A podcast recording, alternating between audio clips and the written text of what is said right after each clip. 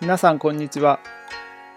毎日小さな奇跡を更新中の心と魂の専門家ハートセラピー笹子と佐々木誠です。この番組では主に一般的な世の中で広められている心理学やスピリチュアルの情報をより身近な生活レベルで活用してもらいながら人だけでなく人生全てにおけるソースと愛を育む番組です。はい。それでは今日のテーマに移りたいと思うんですけれども今日はプライド。はあった方がいいのっていうお話です。まあ、皆さんこう、まあ、いろんな、まあ、テレビとか情報とか日頃から使う言葉の中にこうプライドっていう言葉時々用いる人もいるんじゃないかなと思うんですけどじゃあプライドって必要かどうかっていう話をした時に必要性を感じなくなるのが最終的にはいいとは思うんですけど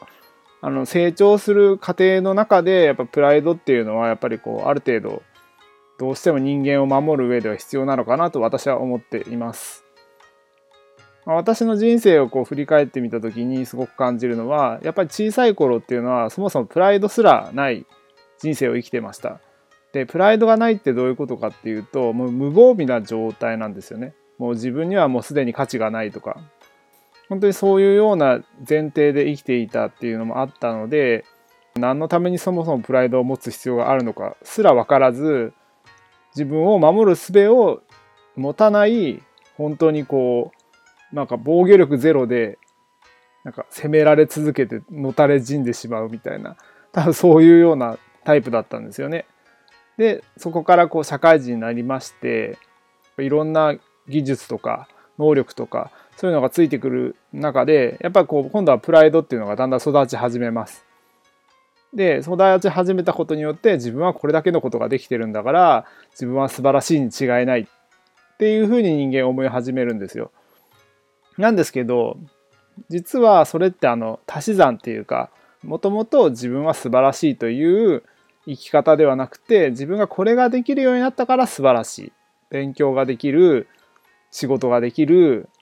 いい人間関係に恵まれてるみたいな感じで自分は何かを持っているから素晴らしいっていう足し算としてこう自分の人生を今まで加点していったわけなんですよ。そうすることによって確かにこうプライドが育っていって自信がついてるように見えるかもしれないんですけど実はそれって偽物の自信で本当だったらそのプライドすらなくても自分が楽に生きられているとか穏やかに生きられているとか内なる存在価値というか自分が本当にこの場所にいても誰にでもやっぱり受け入れてもらえるとかまあそういうような本当の自信が備わっていく必要があるんですけどやっぱ人間ってどうしてもそこにたどり着くまでにやっぱ時間がかかります。もともと例えばご両親とかがすごく健全で、まあ、自己肯定感も高くてセルフイメージも高くてっていうような、まあ、ご家庭であれば多分私のような幼少期には絶対ならないと思うんですよねやっぱり。もちろんそれは親が良かったとか、まあ、そういう自分の巡り合わせってあるとは思うんで、まあ、そこに関しては本当に僕もやっぱりこの自分の親から生まれたことを恨んでた時期もありましたしすごく劣等感を感じてた時期もあったんですけどやっぱこうやって自分が育っていく中でまあ親ってもうどうでもいいんだなっていうふうに最終的にはなってきます。話は戻りますけどそのプライドって結局さっき言ったように自分を守るためにこう鎧を身にまとうっていうのが一般的なプライドの概念です。このプライドが必要な時っていうのはやっぱ自分が弱いことを認めるのが怖い時ほどこのプライドっていうのが発動します。なので、まあ、このラジオを聴いてくれてる人がもし自分が今プライド高いなって思うんでしたら今自分のプライドの高さっていうのは自分の弱さを認めるのが怖いからなんだなっていうことを頭の片隅に置きながら自分がこうプライドを人前で表現した時にあまた自分弱いところ見せられないとか見せるの怖いんだなって思ってんだなっていうふうにこう自分に寄り添って過ごしていくことをお勧めします。まあ、そうしていく中でだんだんだんだんこう自分がこうプライドにこだわらなくなって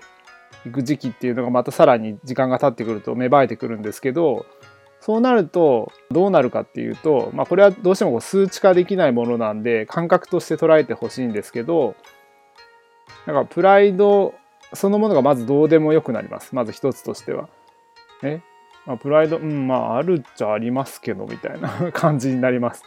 なん例えば仕事に誇りを持ってますか？とかって聞かれてもいやそれは誇りには思ってますけどみたいな。力んでない状態のことを言うんですよね。なんかこう本当の意味でそのプライドがないっていうのは。だからプライドがあるから自分を守れるとかじゃなくてプライドはそもそももう自分の内側にしっかり備わっていてそれを誰かと争ったり正しさを主張するためのものではないんだよっていうことを自分が受け入れられていくかどうかによってこのプライドに対してのプライドって言ってもその相手とのプライドの争いもあるんですけど対自分とのプライド争いっていうのも勃発するので、まあ、それによってやっぱ心の中で勝手にこうわだかまりを起こしたりとか喧嘩をしたりとか、まあ、そういういろんな災いを結局心の内側からもたらした結果外側にも同じように現実としてトラブルが現れるっていうことが起こりますんで